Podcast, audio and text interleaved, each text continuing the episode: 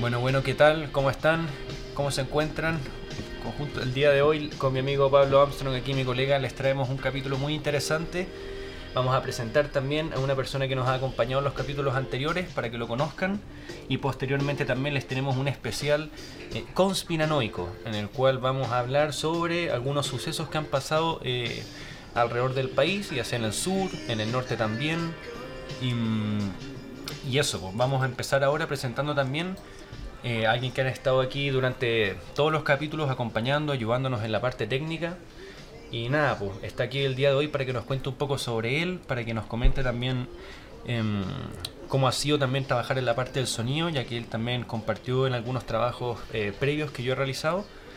Y así que nada, pues sin dar más vueltas también, aquí está mi compañero Pablo Armstrong, ya lo presenté, pero Hola. Para, que, para que salude.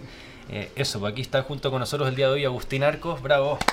Gracias Agustín por estar aquí, mi Uh, Muchas compadre. gracias por el pase, Nacho. Eh, mucho gusto, chiquillos. Yo soy el sonidista acá de este proyecto tan bueno, tan bonito que estamos haciendo. Eh, la verdad que, bueno, mi nombre es Agustín Arcos, arroba sirenaico. Vamos a hacer un especial sigan. conspiranoico para que me sigan. Eh, también suelo soltar unos temitas de repente por Instagram. Y bueno, acá con los cabros he- hemos trabajado en esto y vamos a, a explicar un poco más o menos, voy a contar un poco mi experiencia, cómo ha sido, por ejemplo, los cortos con el, con el Nacho. Eh, Eso, contextualicemos que el, el capítulo pasado también lo mencionamos, el corto Sospecha y el día que están en También, el, el canal de YouTube de Y Quintero. hay otro culto que vamos a mencionar hoy día, que es Túnel, que Mm. aquí mi compadre ¿Verdad? fue protagónico. Sí. ¿Verdad? Y que se no se ha hablado ahí. nada. ¿Por qué? Porque está, creo que está en privado en YouTube. Está en privado. Ah. Ese es un corto súper experimental igual. Es que por eso es, es tan Sí. personal que al final decidí por. em, no sé, dejarlo. Bueno, ya te, te interrumpí.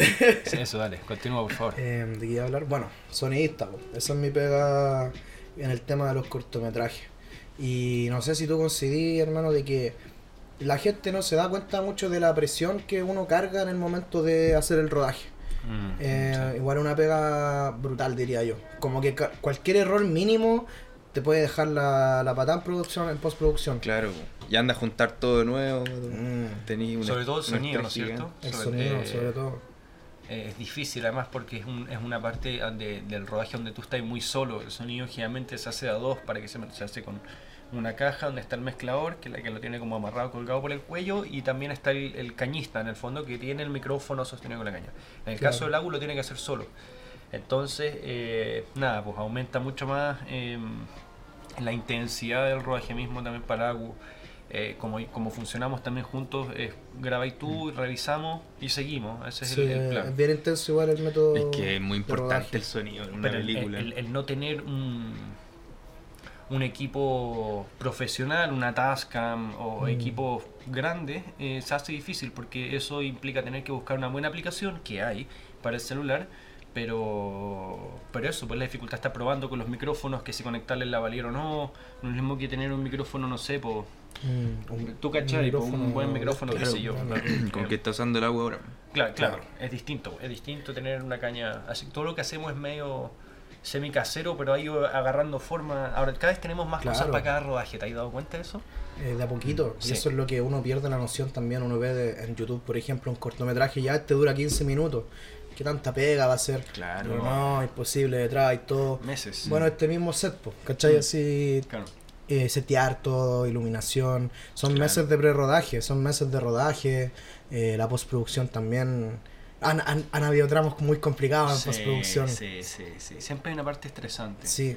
Siempre hay una parte. eh, no Pero sé. a pesar de todo eso, yo encuentro que una pega rica no es, no es nada tan estresante, digamos. Yo como sonidista no lo siento algo desgastador ni estresante. bueno. Pero sí hay que tener mucho ojo a los detalles Sí. y esas cosas son complejas. El sonido, ponte tú, nadie te va a decir así como, oye, te quedó genial, ¿cachai? No, nunca te lo van a no se nota. Si está bueno, Si está bueno, no te- está bien. Es el desde Hay weá. gente que se da cuenta. El Es desde claro. es que esté bueno. pero cuando cuando está, cuando te, tenía un error, así aunque sea un... Así que suena No te perdonan. No, así... Claro, Si algo no se entiende lo que dijo, Eras. Claro. no te perdonan tampoco.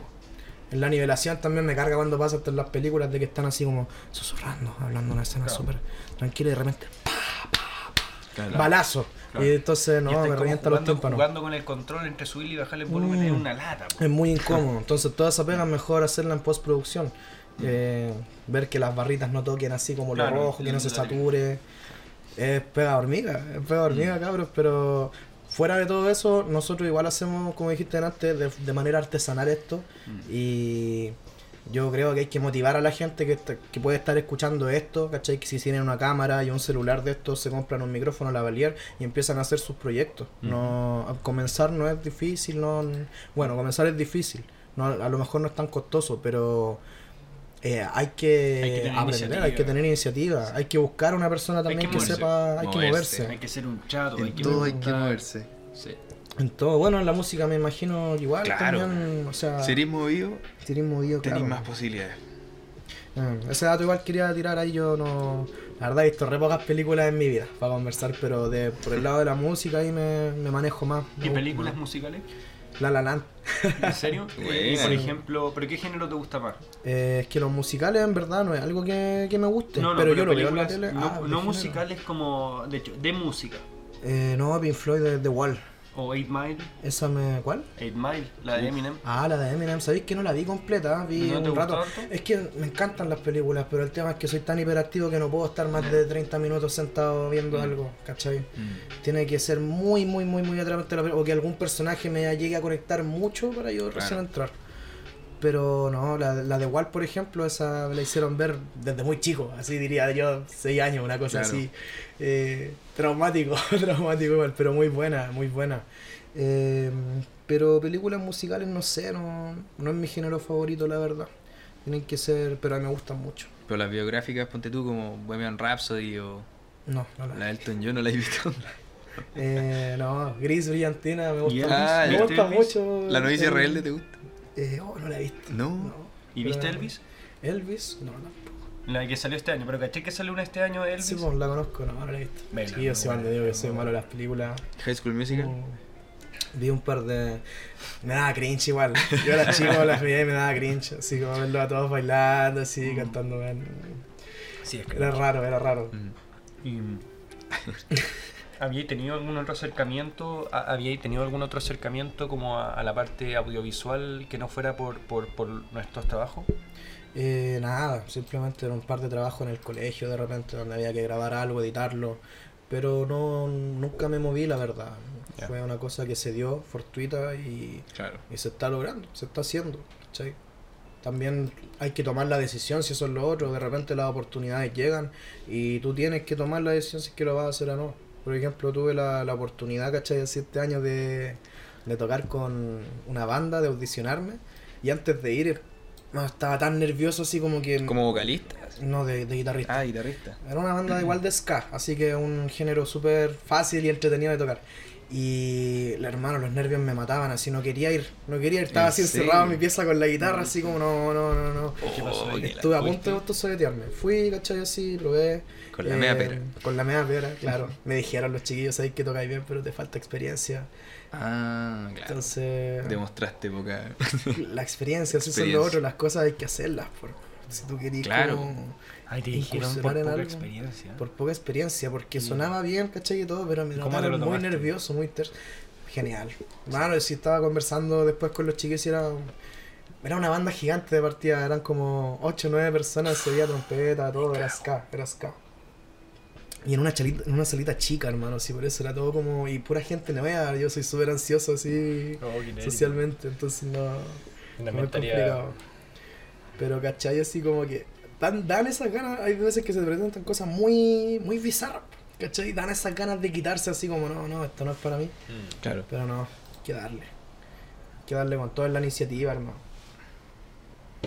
Y eso, pues, eso es más o menos como lo que lo que hemos trabajado en audiovisual, pues.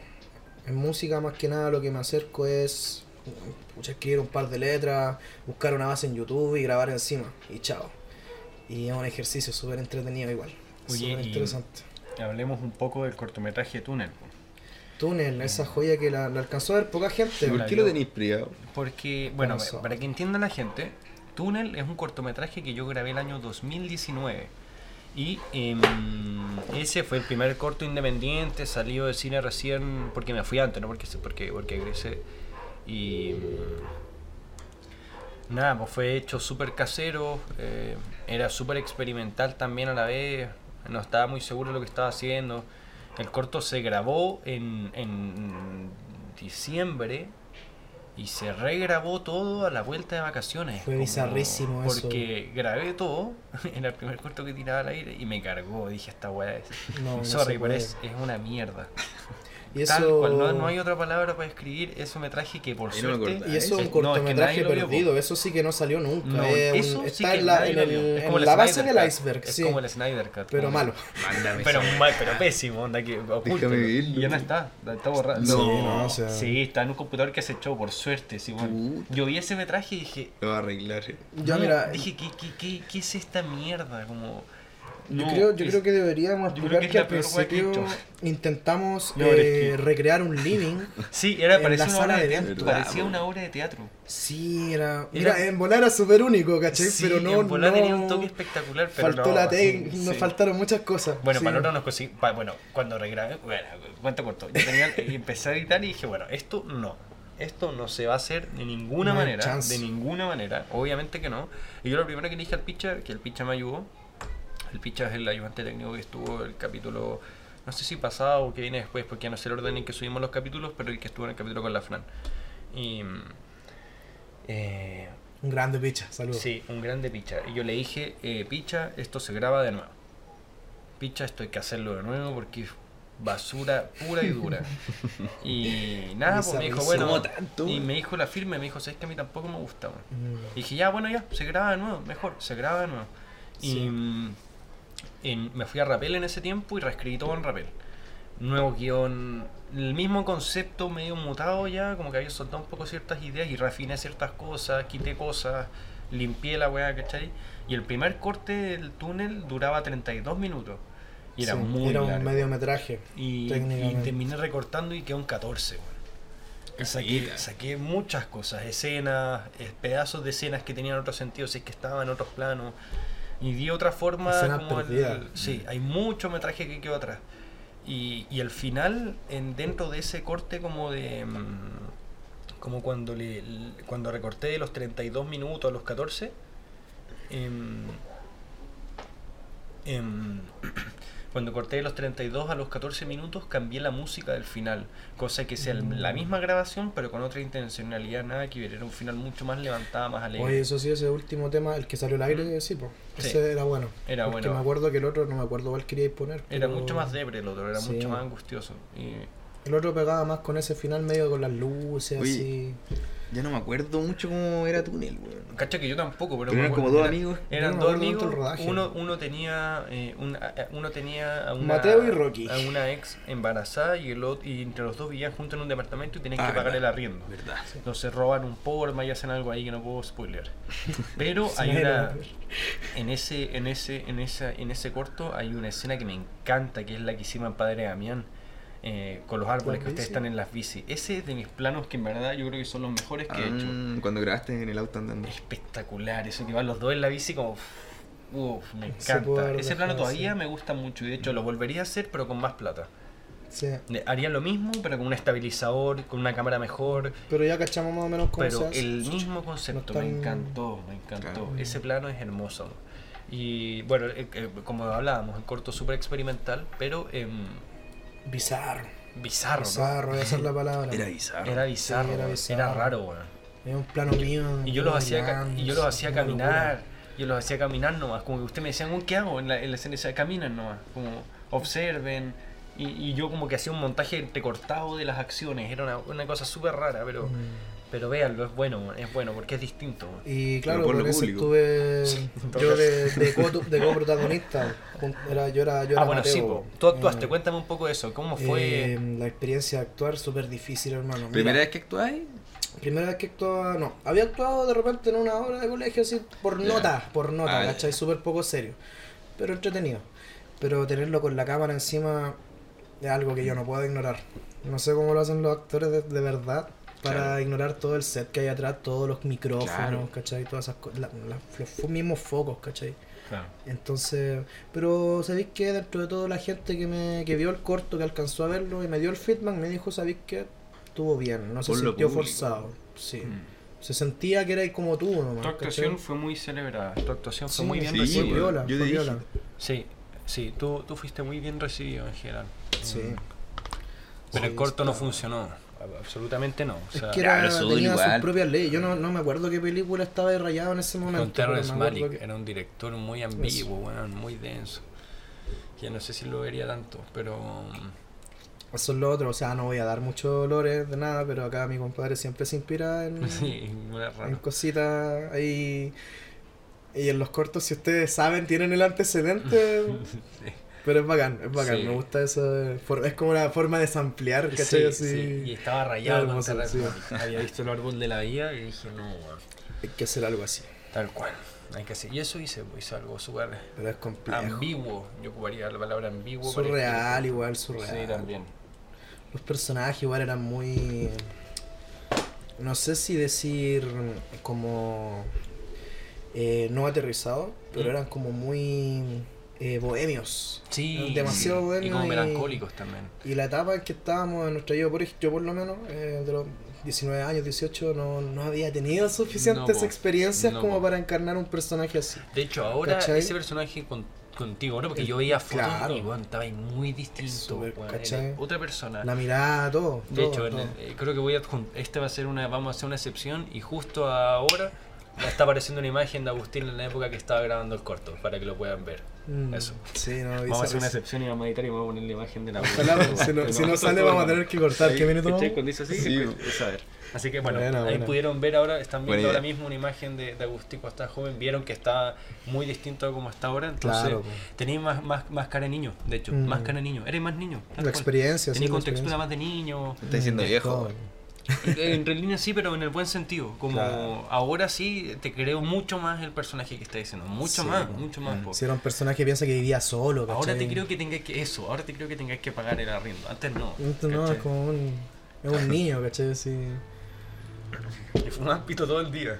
No Oye, nada. sí, eso era, eso era muy genial, man. Lo hice como fumar. eh, El- por supuesto, no orégano, ninguna sustancia la- ilegal en el rodaje, entonces los, los hice fumar Tabaco. tabaco, No. pero con orégano, realmente acordé una cuestión Sí. asquerosa, con un orégano, weón. Yo Cero. nunca había fumado orégano, me gustó. Tampoco lo hago seguido, pero no lo encontré desagradable, la verdad. Desde ahí orégano. fumar. Actualmente estoy en un centro de rehabilitación, así por mi... No, Perdí mi pero- familia por el orégano. Pasemos a lo. Eh, ya, bueno. Ya, eh, pues, bueno, démosle. para que no se Sí, nos pues, pase el tiempo. cabros, Eso, es bueno, que esto va a ser después- una conversa súper livianita, súper... Caímonos de la vez. Sí, o sea, bueno, ahora, porque lo que se viene ahora, de hecho, vamos a poner Sí, una música ambiental que yo Eh, tenía pues, guardada. de hecho, súbelo un poquito porque tuve que correr el parlante para acá para cargar. Ah, ya, pues, avisa, pues, ¿Alguien quiere introducir más o menos la sección? ¿Qué vamos a hacer? Bueno, yo Eh, ahora vamos dale, a vos. entrar y esto se va a poner más oscuro, dar un giro en 360 y vamos a pasar de las risas a que van a- tomen asiento, por favor, un vaso de agua, los invito, vamos a dar 5 segundos, 5, 4, 3, 2, 1. Ahora, Listo, ya pasó la Modo advertencia, Dross. así que claro, nos va a poner modo Dross. este nuevo top. Eh, y eh, vamos a hablar entonces, y este, bueno, este va a ser uno de muchos capítulos más que van a ser más conspiranoicos. Entonces aquí con mi compañero Agustín y mi colega Pablo también vamos a eh, tener un par de historias en este caso y en los próximos capítulos también de cosas que han pasado en el mismo país, eh, en distintas regiones del país, pero que en común tienen eh, lo que vendría a ser este, esta, este, esta como arista conspiracional, por decirlo así, ya sea como abducciones o asesinatos con, con, con- que se terminan enredando y ramificando hacia situaciones mucho más perturbadoras, con miembros mucho más perturbadores, o también incluso como locaciones misteriosas en mismo Chile que... em, Hay caleta, Hay mucho material. sí. entonces, eso, pues van a ser capítulos súper interesantes y eh, el día de hoy vamos a hablar de tres, pero quiero que Agustín elija por cuál partir. Eh, te cedo la palabra a ti, estimado. em, Mm. Y vamos aquí, bueno, tengo el computador aquí, así que cualquier duda que tengáis lo vamos complementando. Así que eso. Ya, mira, yo sé que a lo mejor este caso puede ser un plato un poco fuerte para empezar, pero es que es un tema que me encanta, que es el de la isla Friendship. Es ¿Dónde queda? la isla Friendship es básicamente en el archipiélago de austral de nuestro país.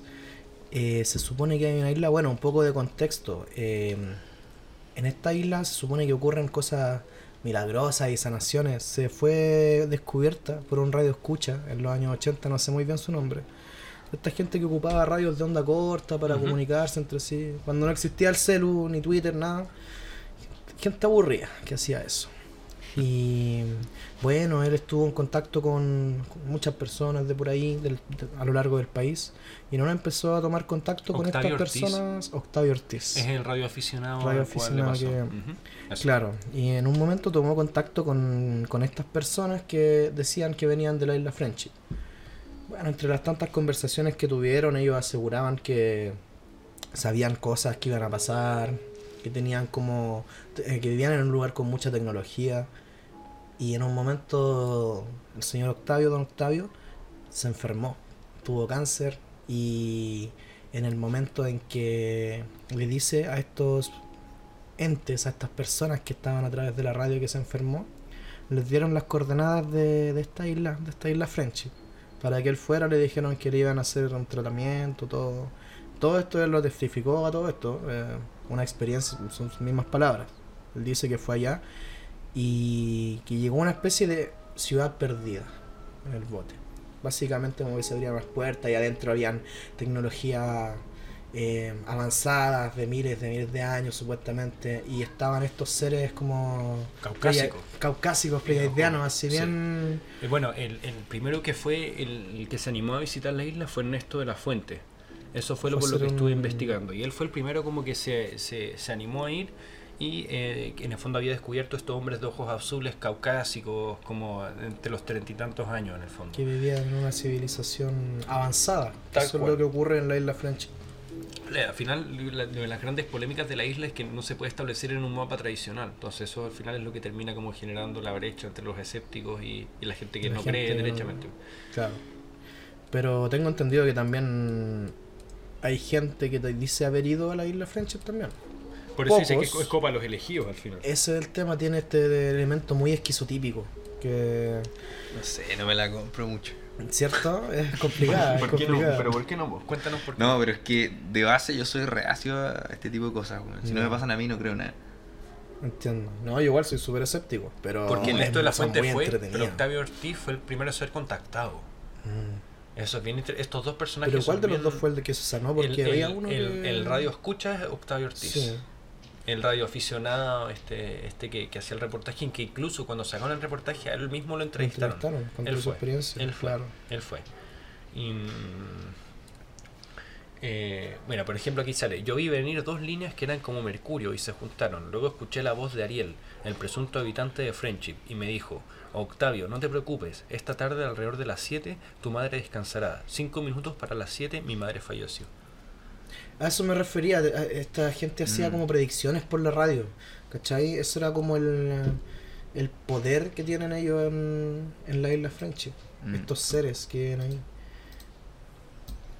Y eso lo que me sorprende es que está localizado acá en, en Chile, supuestamente, en el Claro. archipiélago sur.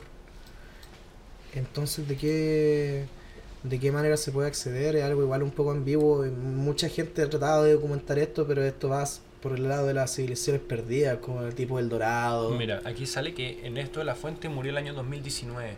Ernesto de la Fuente, recordemos que fue la primera persona en, en- avistar a estos miembros. Recordemos que antes eh, eh, Octavio Ortiz fue el primero en, en- el, el que le llegaron en el fondo estas señales.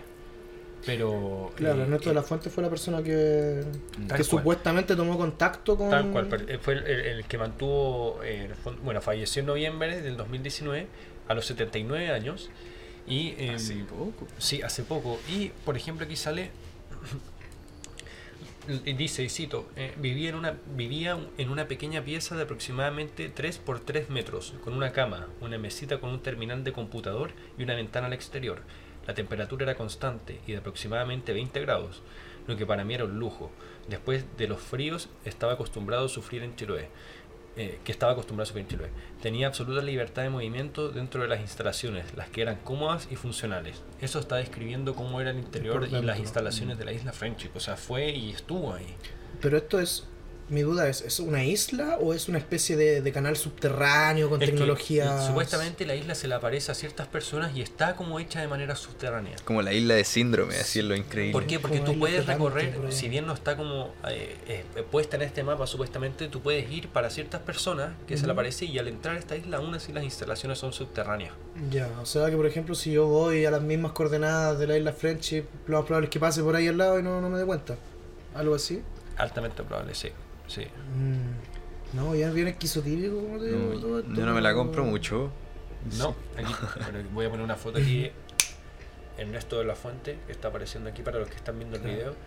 Señor que falleció, falleció el año 2019. Bueno, History también tiene Unos- un documental que se llama Friendship, la isla que no existe.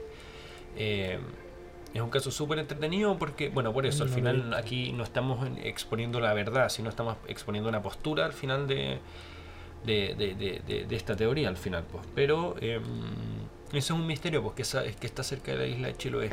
Y es un temazo, porque... mm, Sí, es uno de mis tópicos favoritos, de verdad, la- de las conspiraciones chilenas. Ahora, mucho no lo manejo en profundidad, pero me gusta mucho la idea, ¿cachai? De que hay una especie ¿Y, de... y qué creéis que hay ahí? Si yo te pregunto a ti, ¿qué, qué- Mm. qué- si es que existe la isla Friendship, por ejemplo, y tú logras entrar No. logras eh, llegar a las bases subterráneas de la isla Friendship. ¿Con qué tipo de persona o de, de, de, de ente o eh, con qué crees Ese que es te el tema. Supuestamente son como estos entes medios pleyadanos, pero mi pregunta es, ¿estos son seres humanos o son seres de otra parte que no... Hay gente que dice que son extraterrestres. Claro, por la tecnología que tienen. Eh, yo me imagino que hay una tecnología como, como la nuestra, muy parecida, basada en la electricidad, ¿cachai? Y todo eso, pero avanzado de una forma autosustentable y, y ¿Pero como muy qué? lleno, muy conectado, muy conectado todo. ¿Por qué sería así? Porque sería como- tienen la ¿cómo cura para llaman? muchas cosas. ¿Cómo se llaman los esta, esta, esta, esta cultura, esta, es como tribus que son reales, los, los Ami, lo que, que- viven como solo, eh, que como viven como con lo Ah, básico. como en unas islas. No, no, que viven como con lo básico, sí, Ah, tecnología, sí, sí, sí. los Ami, lo- lo- ¿No una tribu aislada? No, no, no, no, no. ¿Dónde Eh? Ah, los Amish. Los, En los Amish, los de algo las así. barbas, sí. sí. los Amish, es Sí. una religión al final. Eso, que viven como con cosas súper tradicionales, Claro, básicas, pero ellos lo no ocupan nada de tecnología, tecnología. solamente a luz de vela, hermano, te lo. Pero al final vendría a ser eso, pero de manera más clandestina. carreta. Ven- eh, No. Viven en el estilo antiguo, pero, Yo de hecho me lo imagino con pero es que a lo que voy tecnología. es que vendría a ser como un grupo de gente que vive con otras vivencias, de manera más aislada Ah, que el claro. resto, porque los Amish no viven en la capital. No, para nada. Por eso te digo, campo. esto vendría a ser como una especie como de otra religión, como Sería que como un asentamiento de una especie de un secta asentamiento, igual. eso es una buena Sí. palabra. Una especie de secta. Será una secta también porque, como te digo, tiene un elemento muy esquizotípico y, y si fuera, si llegara fuera una secta en una isla, ¿cachai? Normal que no Una se le secta. parezca a todo el mundo porque las sectas ocupan, sus víctimas son gente que... Digo sexto, una secta, Una, una quinta. sí, es una sexta. Estaba hablando de música. No. Eh, lo que pasa es que, claro, pues las, sect- las sectas eh, eligen muy bien a sus objetivos. Pues, entonces, por eso a lo mejor no todo el mundo tiene acceso a esta. Ah, claro. mm, Eso es lo que hay, hay teorías que son así, pues, tal cual. No, pero la verdad yo creo que tienen tecnología de, de otras dimensiones. Porque deben tener la cura para muchas cosas también. Supuestamente son como seres de luz. No, obviamente no creo, estoy hablando por hablar porque la verdad es que esta teoría es bien descabellada. Sí, yo Es bien concuerdo con loca. Cooks y soy bien escéptico. Pero me gusta, me llama la atención. Es rarísima, pues. Es rarísimo.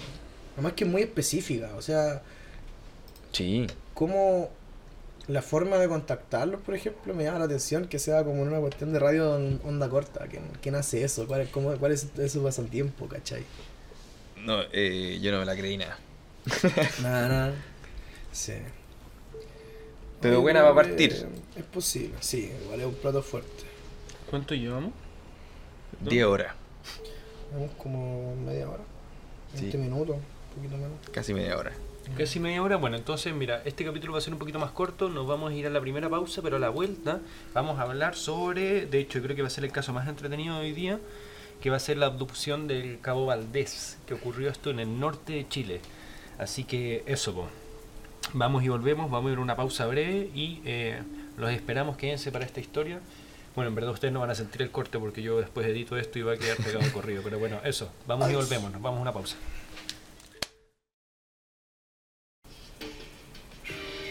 Bueno, bueno, ¿qué tal? Estamos de vuelta ya después de esta breve pausa con nuestro invitado Agustín Arcos y aquí mi colega Pablo Armstrong. Estábamos hablando de eh, los sucesos paranormales, Las conspiraciones. las conspiraciones en general, en- no solo extraterrestres, también hay que aclarar eso, sino también todos los sucesos que no tengan explicación al final. Claro, es que en Así verdad hay de todo, hay de todo. Así Eh, que Hay mucho lore en Chile, la verdad. Sobre todo con el tema de, de las apariciones y las abducciones. No sé si tenía algún caso ahí de... no, nada. no. No, no. Bueno, ahora eh, bueno, vamos a entrar en una materia más oscura. Bueno. Claro. Em, Buena canción. El primer caso que vamos a, a estudiar el día de hoy va a ser eh, una de las más emblemáticas abducciones, yo creo que en Chile, y que vendría a ser eh, la abducción del Cabo Valdés.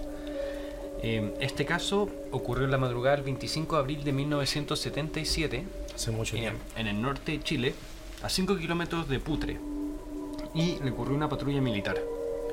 Era Este como un puesto de avanzada cerca de la frontera con Bolivia. Tal cual, estaba cosa muy cerquita, muy cerquita. sí. Se alcanzaba a ver, de hecho, el camino de que corría por Bolivia también de la bajada, donde se transitaba mucho el comercio por ahí. Qué fuerte. Y em, este grupo estaba compuesto por ocho personas. Ocho personas que serán testigos de un caso espectacular que vamos a comentar el día de hoy. Em, ocho personas que entre ellas está eh, el cabo, El cabo- em, Armando Valdés. Armando Valdés eh, estaba eh, liderando en el fondo este grupo, esta patrulla compuesta por las ocho personas y que em, nada, ocurrió una noche que pasó a la historia porque literal ocurre eh, una abducción extraterrestre, o lo que pareciera ser una abducción extraterrestre. Así que Con em, muchos testigos también. Tal cual, otro. tal cual. Em, hay muchos testigos también, eran muchos de por sí en la patrulla y em, bueno, todo esto partió porque eh, esta patrulla se estaba quedando en una especie de establo, el cual había eh, construido el mismo, los mismos militares, eh, que servía como un puesto también de avanzada y también como un puesto para descansar eh, dentro de estas rondas de vigilancia cuando estaban de turno los mismos eh, militares y estas patrullas militares. Eh, esta era una especie como de, de perímetro rodeado con piedras en el cual eh, habían como ciertos establos en donde habían un promedio de 100 caballos y en ese en ese establo en el fondo se quedaban bajo un techo em, se quedaban bajo un techo eh, estas ocho personas en el fondo que tenían que hacer la guardia. ¿Por qué? Porque eh, en esa parte, cerca de Putre, eh, hay menos 20 grados en la noche. Entonces es brutal. Claro. Entonces no podéis estar como al descubierto. Son esas noches de desierto que la Tal temperatura baja de una manera Tal cual. brutal. Entonces- bueno, entonces en todo este contexto se da un poco de que a la hora ya de la madrugada eh, estaban patrullando por ahí en el sector y en uno de los cerros, según el testimonio de, de este cabo, ve una luz, aparecer una El luz pecho gigante. palo. Sí, El- no- no recuerdo el nombre mismo, pecho pero le palo que le pecho decía palo. ese conscripto. Y el tema es que él lo vio, apuntó ahí. Y él pensó al principio de que se trataba de alguna especie de meteorito, algo que cayó, un pequeño asteroide. Entonces iban a buscarlo po, en ese momento. Fue entonces cuando se dieron cuenta que atrás apareció una segunda luz. Y en ese momento ya lo- los soldados empezaron a entrar en pánico. Según el testimonio que tiene el cabo ahí en la eh, con, con el Pedro Carcuro en una entrevista. Ah, ya. Dice Del que ya el 99, Cuando claro. recién se había retirado las fuerzas Ah, militares, don... Y estuvo Don como Valdés. 25 años en Sí, silencio, po, se mucho tiempo, mucho tiempo. Bueno, te saltaste un pedacito importante ahí que eh, cuando estaban... para que, porque es es una historia bien densa. Sí, sí, no. Cuando ven esta primera luz en el fondo, habían, eran dos los soldados que estaban haciendo una guardia nocturna, Ya. Que los tenían más o menos a unos máximo, máximo 10 metros, 15 metros, igual es relativamente cerca. ¿Por qué? Porque los tenía que tener a la vista o por lo menos los tenía que escuchar. Y eh, uno de estos soldados en el fondo le dice, eh, aquí por favor, o sea, vean esto, vean esto. Y lo, Valdés lo primero que hace es mirar el horizonte donde estaba el camino eh, que conectaba con... em, eh, Hacia eh, la montaña, ¿no? Claro, hacia la montaña. Entonces, ¿por qué? Porque pensó que iba a venir algún superior a la base. Entonces lo primero que pensó era que nos venían a controlar o algo por ese Y estilo. dar al saludo y todo. Tal cual. Entonces observó allá, vio una luz y después le dijeron, "Eh, aquí, aquí, eh, ojo, y apareció esa, seg- esa segunda luz que tú decís.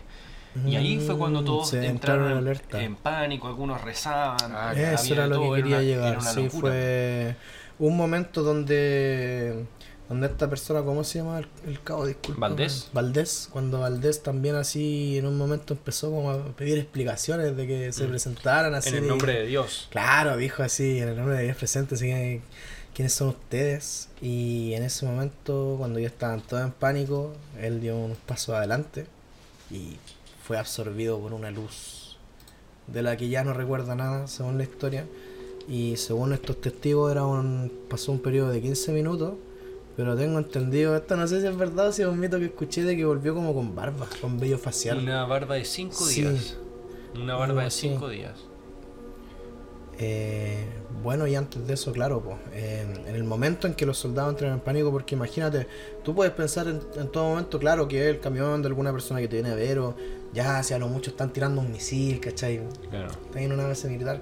Pero, ¿qué pasa cuando en el momento así, imagínate, pues, la, la psicosidad de estar en la noche, solo, ¿cachai? Con ocho personas más y, y enfrentarte a lo desconocido, literalmente algo que no sabéis qué está pasando, que es. Igual de repente me imagino que pueden haber sido los gringos jugando con un dron, así como ya, así Claro. con, con- con algún así prototipo de dron, ya Bueno, vamos a molestar así para allá y, y estaban cagados de la risa. Una de las cosas que pensó Valdés en un principio fue. En, que era una especie de, de astro que se iba a estrellar eventualmente y lo primero que pensó hacer cuando quería ir a patrullar en caballos, porque él y uno más le ordenó que lo acompañara en caballos e ir a ver qué pasaba. A todo esto no alcanzaron a subirse a los caballos. Pero la idea de él en un principio era eso. Era antes de que llegaran todos los centros investigativos a, a- como a perimetrar el lugar. estaba pasando. Era, y para ver si podía él sacar algo también para hacerse rico, literal. Como eso es lo que tenía en mente Ah, cuando verdad. quisiera ver. Nunca pensó con el miedo. Que el video dijo que, que pensaba que podía ser como algún meteorito, alguna cosa, alguna roca del espacio, Claro. ¿cachai? Para guardarla y después. Entonces, bueno, hay, eh, eh, vamos a aclarar que después Don Valdés va a dar un vuelco a su historia, pero bueno, durante el testimonio original es que hicieron una columna, se tomaron todo entre los brazos y hicieron una especie de columna, una muralla entre ellos y empezaron a avanzar juntos para no soltarse. Cabo Valdés estaba al medio Cagados de, esta miedo, fila, así, estaban muertos de miedo, claro. Y mm, Cabo Valdés se suelta. Hay testimonios de uno de los soldados que dicen que incluso pensaron que había ido a orinar. Entonces ninguno se espantó mucho. ¿Por qué? Porque esta fila que estaba amurallada estaba justo en la, esta, esta puerta grande en el perímetro que estaba resguardado. Que estaba resguardado. Entonces cuando eh, estaban avanzando en esta muralla y Cabo Valdés sale, sale por la puerta.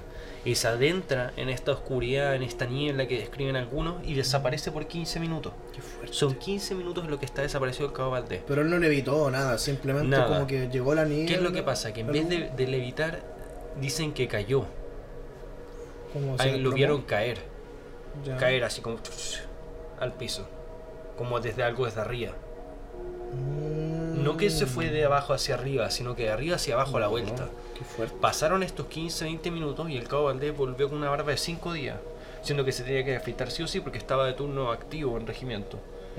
Y su reloj también Mm. estaba, Ah, sí, eh, lo otro. estaba atrasado también. O adelantado, si no me equivoco, adelantado 5 días. Todo esto, ojo, lo estamos parafraseando del- desde su misma entrevista que hizo con También, todos estos son extractos 99. de. Hay un, hay, todo esto está en YouTube también, lo pueden Sí. corroborar también. eh, hay mucha información de este caso.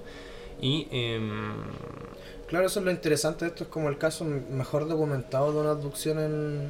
Así es. acá en Chile. sí, Acá en entonces, Chile por lo menos. ¿qué es lo que pasó? Bueno, este, estuvo este caso súper em, Y él no se acuerda de nada. icónico. Él no recuerda nada en la etapa de la abducción, no recuerda nada. eh, todos, de hecho, se sometió a un proceso hipnótico para lograr como. Desbloquear el Tal cual, tal cual. Y. mm, Los amigos dicen que recuerdan y ellos fueron los que llenaron un poco el vacío, pero lo que recuerdan es que el cabo Valdés cayó y cuando lo tomaron se desplomó, se desmayó al instante. Y tomaron al cabo Valdés que estaba con la vista desorbitada y cuando lo acostaron junto al fuego para cuidarlo, él dijo una frase súper icónica que pasó a la historia, que dijo exactamente, no me quiero equivocar, pero dijo eh, algo como... mm, Ustedes nunca sabrán algo así como una, frase- una frase que, que, que, que, pasó como... Mira, cuando, cuando estaba encarando el cabo Valdés con, encarando la luz, le dijo, ven, en, ver, eh, vete en el nombre de Dios, te lo ordeno, le gritó Valdés. Eso le gritó cuando estaba encarando la luz. Estaban todos Claro. asustados. Y mm, Y pero después cuando llegó, ¿qué, qué eh, era Valdés, auxilio, desplomó. Valdés se desplomó frente a ellos y eh, le dijo textual al grupo, y todo esto lo citaron todos los testigos de los restos de los soldados que estaban patrullando esa noche. Ustedes nunca sabrán quiénes somos ni de dónde venimos, pero pronto volveremos. Me dio miedo, me dio Y esa miedo. luz no estuvo poco rato, no es que sea un destello como que deje a la duda, estuvo dos horas esa luz posada en el, en el lomo del cerro. Ya, Dos horas, de claro. 4 a 6 de la mañana, no fue un rato. fue cal- No ya, deja eso- espacio para la duda. Imagínate ya el nivel de trauma. ¿Viste eso? De partida abducieron a uno de tus compañeros. ¿Viste eso? Él llega, dice eso, dice claro. esa palabra. Y no contento tenía la luz encima dos horas más. o sea, qué acuático, qué fuerte la experiencia. Ese es el caso Sí. de abducción más grande que hay en Chile. Oh, Brígido, me está dio miedo. Me dio miedo, sí. Da miedo.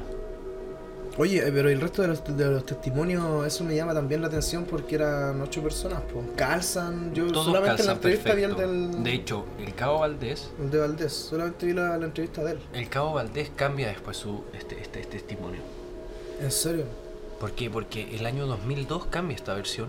Pero lo, lo, lo censuraron. Va no sé. junto a un periodista, va a la misma locación en que ocurrieron los hechos, en donde Ya. ya no estaba este fuerte que había hecho con piedras el regimiento Mm. militar, y escribe una versión absolutamente nada que ver, que él que sí calza con su personalidad, porque siempre fue como teatrero, por decirlo así, Sí, no, si la entrevista es larguísima también. pero eh, Valdés dice que em, que todo había sido una broma, que él cuando desapareció había ido a orinar, que calza con el testimonio de alguno de los soldados que había dicho, creímos que había ido a orinar, por eso algunos no se asustaron cuando, cuando desapareció Cabo Valdés por 15 Mm, minutos. Claro. Fue cuando volvió el impacto de verlo así todo. Y cuando cayó al piso era porque él saltó de una piedra, que estaba en una de las piedras, pegó un salto y cayó al- a la puerta. Ya. Ah, ya entiendo. Y por eso lo vieron hacer como esa, ese desmayó. descenso. Tal cual. Pero hay cosas que no calzan. Por ejemplo, ¿por qué no se acuerda de nada? Por ejemplo, ¿cómo justificáis esos 15 minutos en blanco que él estaba en el baño? Porque Pero igual podían manipular el. Sí. Podían manipular eso, no, no sé qué. dijo que el reloj que estaba ocupando estaba malo.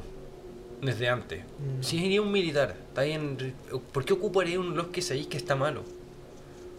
No tiene mucho sentido eso tampoco, no se me le, parece. Se le echó. No me, pare- no me parece una justificación. y cuando entonces, ¿qué estuvo. Y, la barba, y la barba de los cinco días, él la justificó porque justo ese día, eh, eh, cuando le tocaba la revisión, Mm. como que otro otro cabo lo había parchado, por decirlo así. Entonces, él- ese fin de semana él no le habían hecho la inspección.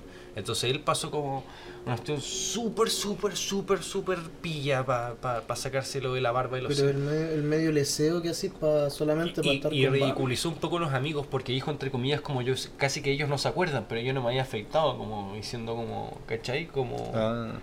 entonces Mira, bueno y cuando y cuando eh, tiene un poco esta como personalidad impulsiva como porque Dice dice, que, que, que, que, mm, cuando tiró esa frase era para asustarlos pues, por eso mismo Es Y- que es muy, muy, a y lo- se- muy detallada, y, muy. y sabéis claro. que y, y calza mucho porque él antes, cuando una de las desapariciones, o sea, después, perdón, em, había otro testimonio que dice que durante la desaparición fue una de las casetas como de otro de los militares que estaba ahí mismo y le dijo como, oye, sabéis que aquí está la cagada, weón, están todos locos, weón, están todos histéricos.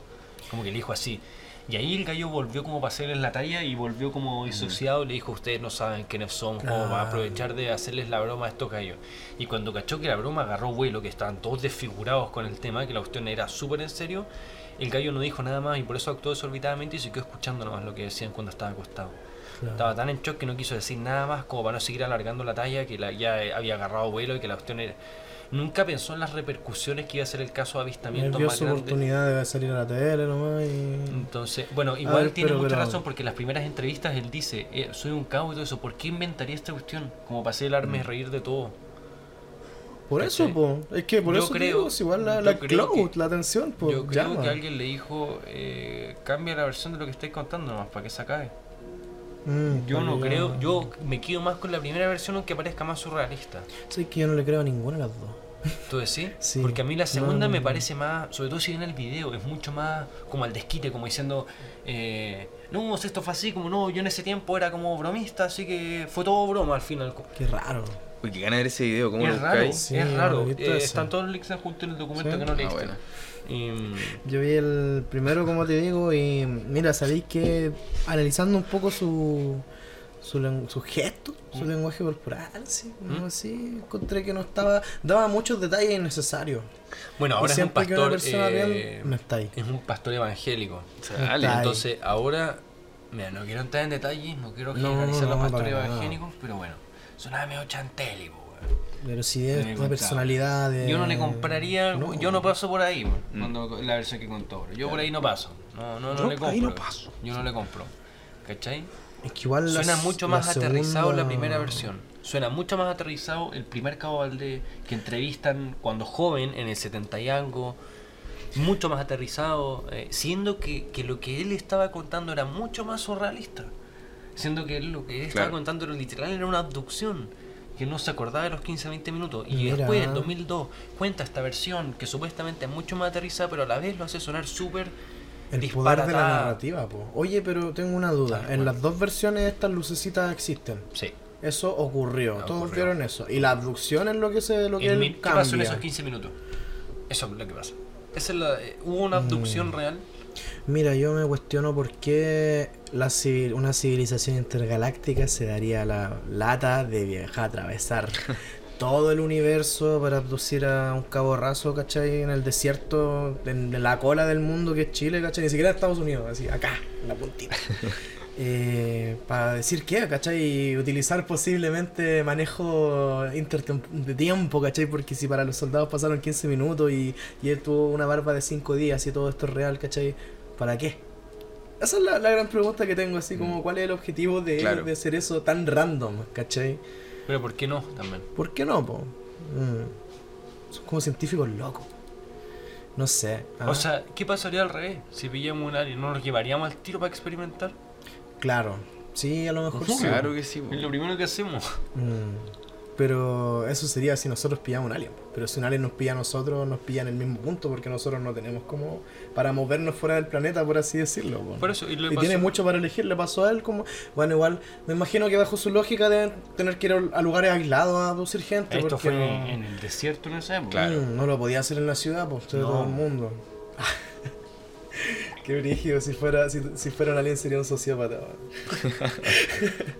no, no, pero um, brígido el caso. Podríamos rankear los casos, así como de credibilidad o no. Ponte tú a la isla Friendship, ya yo, yo caché que a ti no, no, no te convenció.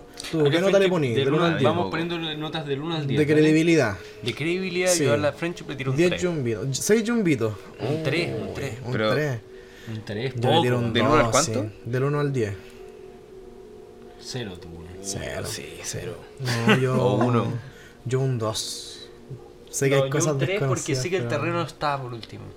Mm, Algo tuvo que haber pasado. Claro. Bueno. No, yo Por no. algo se creó el mito. No, pero no. No creo que Claro. alguien lo haya creado Que es aburrido. muy fantástico. Es muy fantástico. Es como para una película. Sí. Así, si tú me ponías una película con eso, Sí. yo, yo la veo. Sí, igual. no, bueno, yo le pongo un 3. Ya, un 3. No, yo voy por un 2. ¿Y tú? Este. Cero. ¿Tan así? No, uno, uno. Ya. uno, ya. Bueno, y este, ya, el. Cabo Valdés, yo le pongo un 8. Algo, algo me pasó. encanta. Algo Mm. pasó. Además que me deja mucho más como escéptico el tema que él haya cambiado la versión al final. En esta versión como de Pastor medio chanta, como me encanta que haya cambiado la Tendría versión. que ver el como- video para ver si le creo o no, pero, Claro, pero a priori base- le pongo un 4,5. 4,5. Bien No. específico. Yo le pongo Eh. así. Sobre todo con el plot twist al final, que deja mucho que Es pensar. fuerte, es Eh, fuerte ese es Es buen final, pero sigue siendo. Deja mucho la duda porque siento como. Porque el testimonio del otro es firme, po. Mm. El testimonio del resto es firme, po. Si solo él cambió la versión, no es que el- los, los otros ocho hayan cambiado la versión. El resto sigue firme en lo que pasó. Mira, Eso es lo que Sí, fuerte. pero ¿qué pasa si fue una especie de, de delirio colectivo, de psicosis Una- una- no. Puede haber sido un brote psicótico un brote colectivo. psicótico. ¿Qué sabéis si a lo mejor probaron algún cactus así raro? Dicen que estaban curados en la noche. ¿Cachai? Estaban Ah, todos. Y la friquearon todos, vieron una que luz. Igual yo lo siento como Pero la... ¿qué fue esa luz igual? ¿Cómo justificáis Bueno, esa luz que? Pueden haber sido muchas cosas. po, Curado, Pero lo como en el desierto todo. una luz en el monte, porque piensa que una que pasó por detrás de la montaña y dejó un resplandor, Mm. como el sol. Mm. Dejó un resplandor harto rato. Y otra después se puso en la falda del cerro dos horas. Un destello blanco, como un foco blanco. Mira, Nadie uno- podía ver lo que era, pero todos estaban hiper iluminados. ¿Cómo es eso? Yo creo que están tripiadísimos. Siendo sincero. Yo no creo que hayan estado en drogas psicodélicas. No, No. yo, bueno, psicodélico no a lo mejor, pero es que suena mucho como la historia de- del abuelo que fue al cerro y se agarró como con el diablo. Eso es como, tiene como una vibra parecida, ¿cachai? Pero no, yo le pongo a ver un, un 3 también. Yo soy bastante escéptico, yo creo que un 3 pasa, pasa teoría está bien. Puede haber sido todo un show armado por los por ellos mismos, ¿cachai? Si estas cosas igual generan atención. No por nada hay gente que en YouTube hace videos falsos de, Claro. de cosas paranormales, ¿cachai? Como por la atención, por lo entretenido. ¿Está bien? Mm. ¿Pasemos al siguiente? Espérate, ¿qué nota le pusiste al final tú? Yo le puse un 3. Un tres. Sí. Sí. Yo creo que es mi caso, un- o mi top 3 favorito chileno. ¿Este? En el Cabo Valdés. No, a mí también me gusta mucho, No, pero yo bueno, estoy la hablando de, historia de notas de, de credibilidad, ¿cachai? Así como de Pero- qué tan posible es claro. que sea real, ¿cachai? Eso es mi, mi escala. Pero además son militares, po. ¿Por qué inventarían? O sea, que sacan. No, si nadie dice que estén inventando, pero. pero... No sé, quizás magnificando. Por eso mismo, ¿estará registrado eso en algún así- documento militar, así aún todo así, lo que ocurrió? Aún así, no me termina de responder qué, pa- qué es salud. Mira, yo una... Si hubiera sé que una curado, bengala, sí, sé que si una hubiera puede ser una estado bengala. borrado. ¿Qué es salud? Mm. Sigue sin explicarse qué fue ese destello que estuvo la falda del cerro enorme dos horas. No, yo creo que fue fiebre, que es un pura camión fiebre. militar, weón. Sí, No, tampoco pura- hubieran sabido. Yo todos- creo, yo creo, no sé. y todos vieron la luz, po, weón. No, yo creo que volaron Todos vieron la luz. El sol. Se, se insolaron, no sé. se insolaron en No, el día y no después estaban con Bueno. fiebre, alucinando. Yo no creo. Pero es que tiene igual hartas explicaciones. No, no te las puedo dar no porque creo. no las conozco, eh, la pero debe tener caleta, Tiene hartas, pero no sé ni una. No. Pero es que así es todo. Bueno, pasemos al siguiente caso. Estaba Ya. bueno, sí. Estaba bueno. Sí, está bueno. Bueno, vamos a pasar al siguiente caso, que este ya no es, no es un caso paranormal, Historia es real. de Ah, sí, abducciones. este-. Lo que vamos a pasar ahora, de hecho, ¿sabéis que esto amerita otro, incluso otra- sí. vamos a poner Sí. eh, Dross Este, ambiente? este es un tema denso. Este es un caso súper denso. Sí. Ah, chucha, per- perdón. emblemático Ay, igual dentro de lo que es el- la teoría Número conspirativa chilena, cuatro. porque como decimos el caso es real, pero hay muchas especulaciones de por qué ocurrió, Claro. de quiénes fueron los autores materiales. Hay Ah, mucho hay misterio, mucho por sí, resolver. sí. Y, y las respuestas por algún motivo las tapan mucho. Eso es lo que me llama la atención. No, Si no pasara algo grande ahí, ¿cachai? No, Claro. no deberían tapar tanto. Esto, vamos a poner Esta música. es la música de Dross. Esta tinca, sí. Bueno, el- bueno. este caso vamos a hablar, no es un caso paranormal. eh, es No, que para debería empezar nada. a subir, debería empezar a subir. Está todo esto documentado por, por forense. Fue, yo- bueno, tengo entendido que llegó hasta FBI a, acá a Chile a, a- a ver las pruebas, ¿sí? porque creo que habían pruebas truqueadas. En algún momento, sí.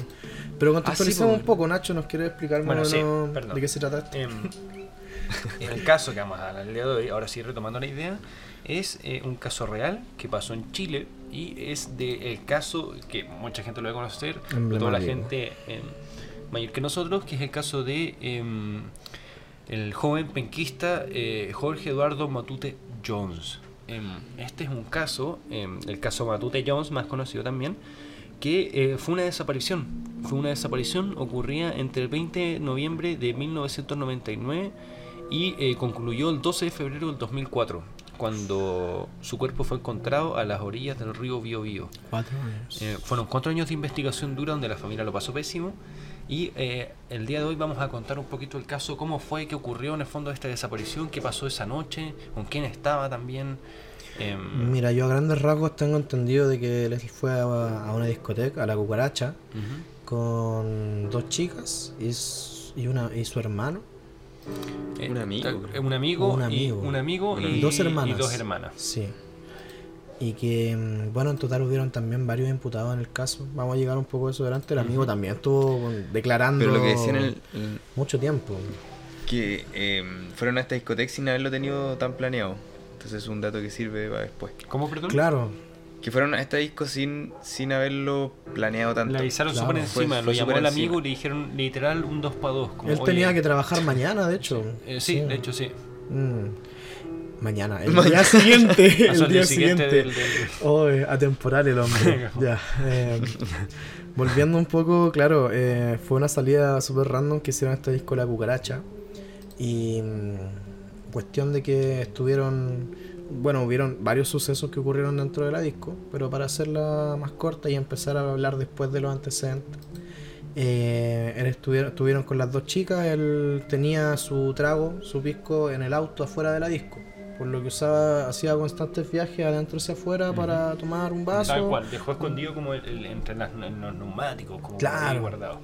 Y, cuando se bajaron ya había un grupo. Eh, Habían, había muchos involucrados, un sí, grupo medio, medio pelúo ahí que estaba fuera en el auto.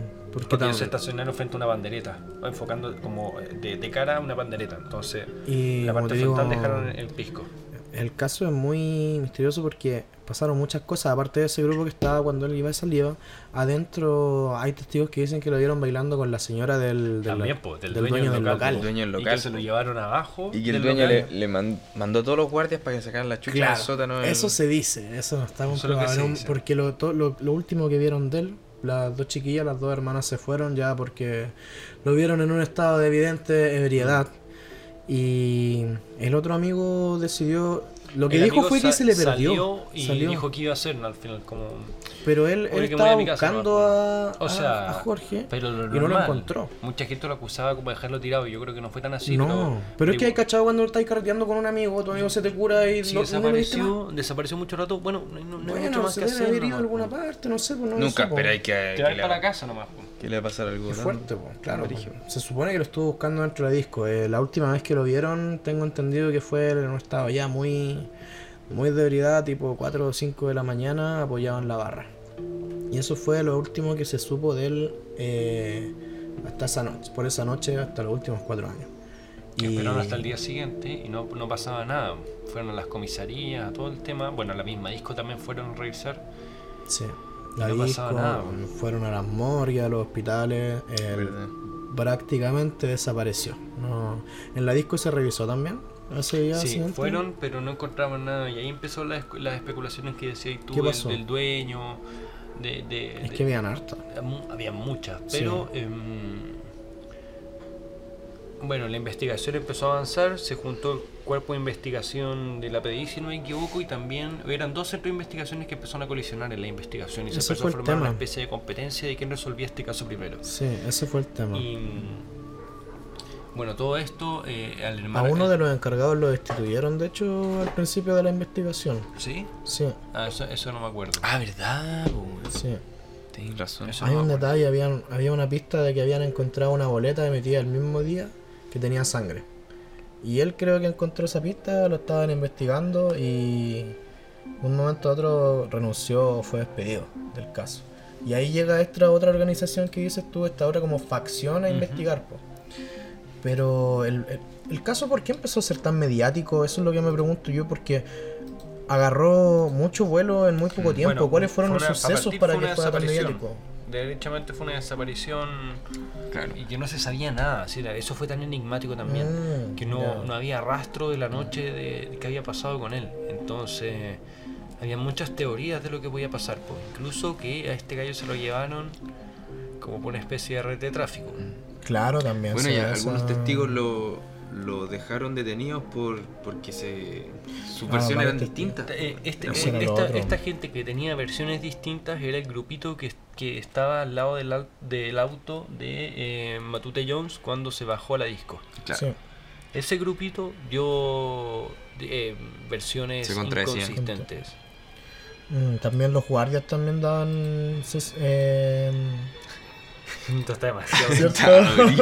no me lo acuerdo. Eh, daban versiones encontradas. Hubo uno de ellos que se autoimputó como autor material del caso. Y lo desestimó. Bueno, eso pasó mucho después cuando ya encontraron el cuerpo. Pero Claro. no. se, mm, se autoimputó y lo desestimaron porque la versión no calzaba con nada. Con nada de, de los otros testimonios, con nada de las pistas, nada. Estaba derechamente mintiendo. Entonces, claro, lo que ocurre con este caso es. El despliegue policial que hubo, primero que todo, a mí lo que, eso, eso es lo que me parece raro, fue gigantesco. Creo que fueron como 100 o 120 eh, personas que estuvieron buscando, ¿cachai? El cuerpo, haciendo rastre, ¿cachai? Y él lo encontró, después de cuatro años, encontró el cráneo a un lugareño. Sí, pues un lugareño persona que estaba iba caminando por ahí, estaba trabajando. y encontró el Cráneo. Y ni siquiera estaba como sumergido el cuerpo, por así decirlo, estaba en la orilla como de un, de un zanjón, de un estero, ¿cachai? Lo que yo creo, y la teoría también dicen, que dicen también harto, es que eh, lo drogaron, efectivamente, porque Sí. también dicen que la causa de la muerte fue por intoxicación. Sí, verdad. bien. Había La un- causa de el la cráneo muerte de había- fue por pudieron sacar un- intoxicación. Habían restos de una sustancia química. Y le faltaba un diente. Mm, le faltaba un diente tenía una puntura acá. y tenía también, eso. sí. Lo más probable es que este gallo lo hayan agarrado volando abajo en la disco, lo drogaron, y me tinca a mí que se lo van a haber llevado Por mucho tiempo. Es- quizás una... Imagínate, pues estos grupos que van a buscar gente a la disco media vulnerable, se lo llevaron y cacharon que se les pasó la mano con el sedante, se les murió y lo tiraron. Lo tuvieron que tirar, claro. Eso creo Eh, y esa teoría se sustenta igual porque es sabido dentro de, del lore de allá de que esa disco, la cucaracha, acudía a gente, Sí, hombres con tendencias homosexuales Sí, que... También. Dije la palabra. Eh, a, Claro, y era- y también a buscar parece- jóvenes para hacerle esto, para drogarlos y, Y, y que, y abusar esa discoteca queda como en las periferias de. Sí, sí, era, era realmente Sí. turbio parece, po. era alejado. Era Entonces, lejos. a ver, sí. Era súper lejos. Hubo un cura también que dijo que dijo en una misa ¿Verdad? ¿Cómo de fue que, eso? de que él no podía decir Ah, nada ¿verdad? porque Ah, tenía sí. que guardar sus secretos, Uno de sus los votos de testigos hizo una confesión. confesión con un Sí. cura. Si es O que no fue un uno- autor material. O sea, claro, probablemente lo que estaba haciendo el picha el cura es que uno de los, de los actores principales en el caso de Matute Jones había confesado con Sí, él. Y Mm. que él no podía decirlo, pero estaba tan para adentro con el tema que lo dijo entre líneas en el fondo. Mm, Lo dijo en una misa, pero lo dijo explícito y quedó grabado. Sí, Quedó- está quedó grabado. Pepe Pepe Tapia. Pero espérate, ¿y ese video está? Está. Sí, Y está el cura hablando. dice, Está en los links que no viste. Eso Sí lo vi, bueno. No, no, o sea, lo escuché, no lo vi. Oye, es brígido el caso. ¿Está? eh, hay muchos, hay muchos datos. Y el cura en la misa dice, bueno, aquí hay actos como también de cobardía que no puedo arreglar, pero también hay casos como de, de, de gente que se ha como que se ha como confesado conmigo, pero que no puedo y, y como que mencionó el tema como muy directamente, como diciendo muy entre líneas como weón, eh, uno de los autores principales se confesó y no puedo decir Sí, que no puedo decir que no es porque. no. No puedo decir nomás que no.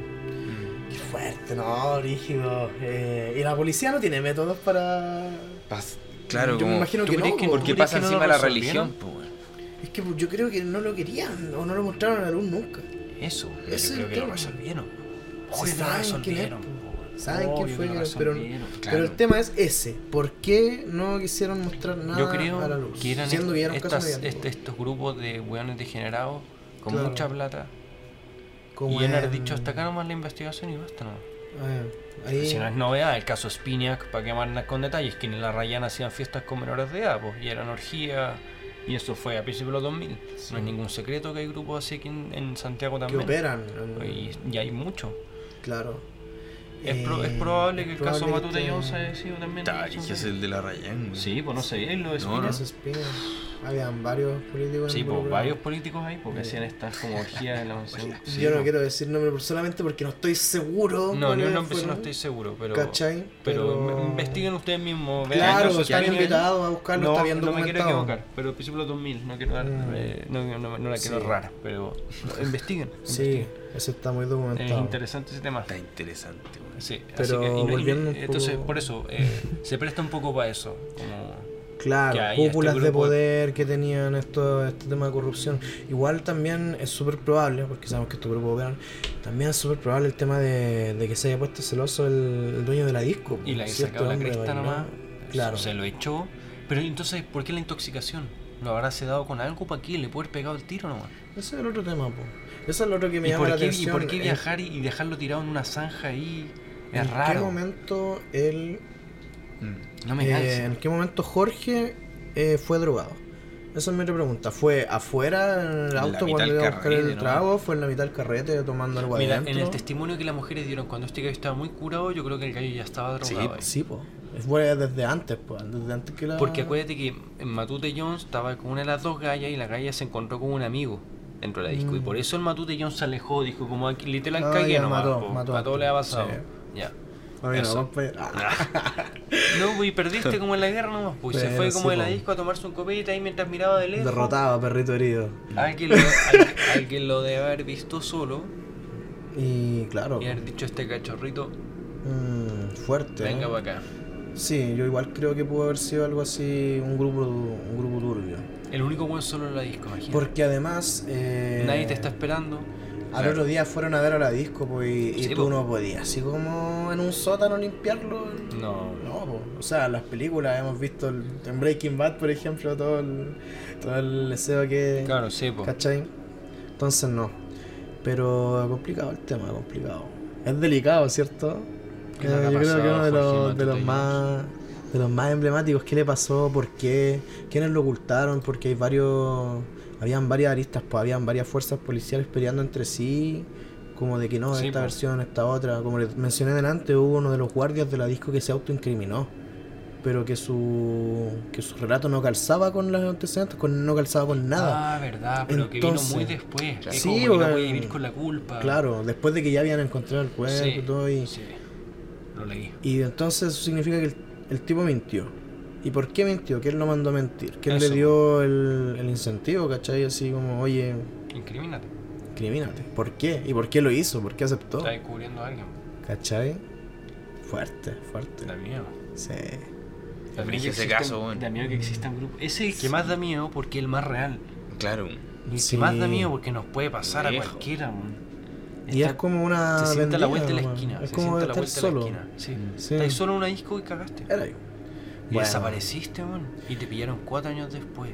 Es Bueno, en. Santiago, en Santiago pasan cosas muy tristes. Yo por eso no voy al Bella, por ejemplo. Oh, si soy no súper sincero, no, No, no, no, no. frecuento ese ambiente. y Pero, bueno, otra de las cosas que habían hecho es que en el puente que estaba cerca de la disco habían dejado huellas. Sí. Y lo que querían, incri- la teoría que dicen que querían hacer eh, era que cuando estos gallos lo tiraron a la zanja, cayera el cuerpo al río y con la corriente se lo Se llevara. Entonces la gente asumiera que se cayó desde el puente nomás. O que se lanzó o algo Claro, así. porque haber estado caminando curado y se cayó nomás. po. Pero lo que ocurrió fue que el que no se cayó. quedó, no se cayó, pues quedó en una- Hay que atascado Esa es mi otra pregunta. ¿Ese lo encontraron cerca de la disco? No, po, era un tramo, sea, un tramo aproximado, pero sí, pues no era al lado de la disco tampoco. No sé a quién se lo llevó, en un Porque auto. todo, todo el ¿Dónde despliegue... eso? ¿A cuánta distancia? ¿O dónde encontraron? Claro, porque todo el despliegue policial que hubo para Claro, buscar... ¿cómo, no lo han pillado en un radio más cerca? Sí, ¿cachai? Y Brige sí que están. Eh, sí que se Mira, encontró muy la lejos. desaparición de Jorge Matute finalizó el 12 de febrero del 2004, día en que se encontraron sus restos a orillas del río Biobío, en el kilómetro 22 de la autorruta de la Madera, camino el 12 de marzo de ese año, servicio... Pero no hay como una referenciación, eso Mm. está cerca del local. La cucaracha igual. Mira, hay una disco que se llama La Cucaracha. Pregunta seria. En la villa Spring, para dirigirse a la discoteca La Cucaracha en Talcahuano. No, no sale la- a cuánta distancia estuvo. Buena Eso también está raro. ¿Y por qué no sale? Ah, Aquí están todas las declaraciones, está todo. Uy, qué fuerte. Sí, Sí, sí, este caso igual está súper documentado. Fue mediático. es Bueno, la declaración del amigo. güey. Hay una, dicen que hay una agresión de Matute al interior de la cucaracha. eh, hay Claro, harta- supuestamente hubo una riña en algún momento. A este gallo saber quizás Quizás. puesto a pelear y se lo echaron, man. Mm, ¿qué fue, Claro. pues, así? Pero, ¿qué ¿qué fue? En pasó, bola con la eso intoxi- fue, ¿y qué weón. pasó con la intoxicación? Pues ahí al tiro tenía el pincho. ¿Por qué la causa de la muerte fue intoxicación? Porque lo quisieron intoxicar. sé. En la pelea. ¿Y habrá sido una No, muerte pues, in- inmediata o habrá sido que lo tuvieron receptado un tiempo y después... Porque Ah, también claro, pues, se supone que la familia Que lo recibió hayan llamadas. secuestrado. Sí, Claro, hayan secuestrado. tenéis razón. ¿Qué Sí. cosa, qué cosa? Mucha gente eh, llamaba a la familia diciendo que tenía a su hijo secuestrado. Sí, po. Mm. Y le pedían caleta plata y, y eran todas mulas. Sí, po. Le llegaba de todos lados. Sí, es verdad. es verdad. Que dirigía esa gente así como, oye, cacha, si el, el hijo del vecino se perdió, así vamos a decir que somos nosotros los secuestradores, ¿no? Bueno, porque eran llamadas mulas, pues no eran, no- nunca tuvieron a, a Matute. pues. No, Supuestamente no. Querían plata. La wea cruel hacer eso. La cagó. qué tenéis que estar a aprovecharse de esa Cierto, situación? así como. weón. La gente. ¿Cómo tan malo? Bueno, por eso este caso es tan interesante. Toda la Cacha, mira, esta es una de las teorías del mayor de retiro de carabineros Andrés Ovalle. Repito, teoría del mayor de retiro de carabineros Andrés Ovalle. Dijo textual, y cito, lo que he dicho, y lo he repetido hasta el cansancio, es que Jorge Matute fue golpeado por uno de los guardias de la discoteca, apodado El Oso. ¿Verdad? Producto de una situación que se dio en el interior, lo sacaron a golpes, y los golpes posteriormente le habrían provocado la muerte. Posteriormente se registró, entre comillas, una planificación de la, desesperación, de la desaparición del cuerpo por una red de protección de traficantes compuesta por algunos funcionarios de carabineros de la comisaría de Coronel, quienes trabajaban para un traficante apodado El Mañungo, y con quienes Matute no tenía ninguna vinculación. Oh. Fue todo No, sí, estar en el momento es equivocado, lugar Mm. equivocado. La cagó, se, me- Sí. se agarró a combos con alguien que no, que no tenía, tenía que pegarle. y se metió Claro. en una red, weón, Le pegaste a Tony Soprano. tal cual. Sí. Te metiste a pelear con Tony Soprano. Qué fuerte. Bueno, esto, como decía, eh, por eso este caso es tan interesante, muestra como la, la maldad y la corrupción humana en muchos niveles, desde, desde la- los dueños del bar que estaban involucrados con este cartel de coronel que tenía entendido que les Sí, decían, hasta los mismos vecinos, gente del sector que llamaba a la familia, ¿cachai? Pidiendo plata, o sea, todo es muy... Claro. O, lo- o las fuerzas policiales involucradas también que de alguna forma encubrieron eso, porque mira, eh, Sí, ahora po. este mayor dice eso, pero hay algo que no calza, él dice que él fue golpeado reiteradas ocasiones y en la en los cementos solo ve que se le perdió un diente. Si ¿Pero por qué perdió ese diente? Ah, claro. Te Le golpean. sacaron la cresta. Ya, pero si te golpean, Yo te creo. golpean. Te deben sacar más de, más de un la puro diente, más de un puro diente. yo O sea, creo, habría tenido la cara moriría entera. Claro. Más el diente. Claro. No solo el diente para afuera. Bueno, sí, en verdad, igual el cráneo tenía una. una- Sí, vos pero tenía- sí, Yo sí, creo que le le pegaron. pegaron harto. Creo que le pegaron a Jorge Matute. Pero igual le sacaron la chucha. Pero bueno, Pero es un sigue- caso que va a pasar a la incógnita nomás. ¿Y entonces quién lo drogó antes? ¿Cachai? Va a pasar a la incógnita, pues nunca vamos a ver. nunca vamos a ver. Y la gente que la sabe es muy poca. ¿Qué nota le ponen? O Tal sea, cual. ¿qué, ¿de Ponle una nota, credibilidad? parte tú. ¿Qué nota? Los 10 porque es lo más... O sea, todo es, Este es yo- real. este yo todo le está pongo 10 documentado. es porque que no deja- es calificable, po, Pero es que weón, no. Es real y deja No las podéis puertas dudar. abiertas. Ah, Sí, claro. po. Es Sí. real y hay una cantidad de teorías. Este a mí me Pero es encantó. real, po, obvio que Es muy bueno. sí. O sea, Jorge Matute eh, apareció muerto. en Sí, la po, zanja. eso es real. Todo eso pasó. Hay familiares, por eso digo, esto es un tema delicado y lo, lo hemos tratado con todo el respeto que Sí, merece. absolutamente. Claro. Absolutamente. Es un caso muy desafortunado. Sí. Oye, buena la sección y chiquillos, ¿ustedes qué...? Sigamos con la nota, pues. ¿Qué nota le Sí, ponís? po. Pablo. Y no, buena. 10. Ya, ¿cierto? Es que Este el es más- real. Este estuvo. Es real, sí. Denso, ah, se me pusieron los bueno. pelitos de, de punta. Dios mío. Eh, Oye, chiquillos, ¿ustedes han tenido alguna experiencia extraña, paranormal? Hemos tenido, pero lo vamos a dejar para el próximo capítulo, compadre. ¿En serio? Sí, te voy a dejar ahí en, enganchado. Oh. Porque, ¿Qué porque se nos Sí, acaba sí, el tiempo, porque el podcast, eso, se nos está acabando. Y si no, nos íbamos a alargar caleta. Me tiraste una pregunta que, uh, podría estar ahí todo el día. Así que, qué bueno que, que diraste hecho esa pregunta. Para la próxima sección. tal cual. Oye, que la gente en el público también responda a sus experiencias paranormales, pues si tienen alguna, dejen en los comentarios. Eso. comentarios, Por- oye, uy, sí, o si que- conocen alguna que- teoría conspirativa. Tal cual, qué ganas de escucharlos, por Sí, favor. por favor. Eh, los que, la gente que lo está viendo por YouTube, por favor, escríbanos eh, en los casos que les ha pasado, alguna experiencia paranormal, algún familiar que les haya contado alguna experiencia paranormal. Eh, El feliz de escucharlo, por favor. diablo. Y en una de esas se vienen para acá. Eso, y, Sí, y, puta, feliz de si nos pueden escribir para contarnos sus experiencias, porque esto va a ser eh, más rutinario este, este, este, este especial en el fondo Sí, del podcast. Totalmente. Así que bueno, Agu, muchas gracias de nuevo. Espero verte también de nuevo también, Obvio, porque vas a ser el invitado seguido para este podcast alienígena. Sí. Así Hay hartos que- temas pendientes también, de muchas cual. cosas, entonces se ven entretenido, cabrón. Así que nada, pues Rico, Pablo, de nuevo, eh, gracias también a ti. Buena Estuvo- sección. Muy buena sección, muy entretenido. Espero que, lo, que hayan disfrutado Sí. estas tres historias. Para el próximo capítulo vamos a hablar del asesinato de Alice Meyer y de El crimen de la calchona de 1989. Esos No son los dos casos ninguno de los dos. mejor, porque te vaya a sorprender. Próximo capítulo de esta sección. Próximo El pro- eso, en paréntesis, el próximo capítulo de la, de la sección conspiranoica. Así Ojalá que, lo hayan pasado bien, chiquillos. Eso, pues prepárense para otros Eso, capítulos. eh, sí. eh, investiguen más de estos casos que hablamos ahora. Caso Spin, caso, Spiniak. De, de los que hablamos ahora, No, ah, bueno, para que investiguen inve- el caso, caso que por es un favor. caso real. Eh, Tarea Jorge, para la casa. Jorge Matute, que hablamos ahora, la isla Friendship, y por último la abducción del cabo Valdés. Así que eso, pues chicos, los dejamos ahora. Eh, gracias por estar, gracias por lo que lo escucharon entero nuevamente, como siempre. Acuérdense de dejar en sus comentarios sus experiencias y nos estamos viendo. Que estén Adiós. Muy bien. Chao, chao.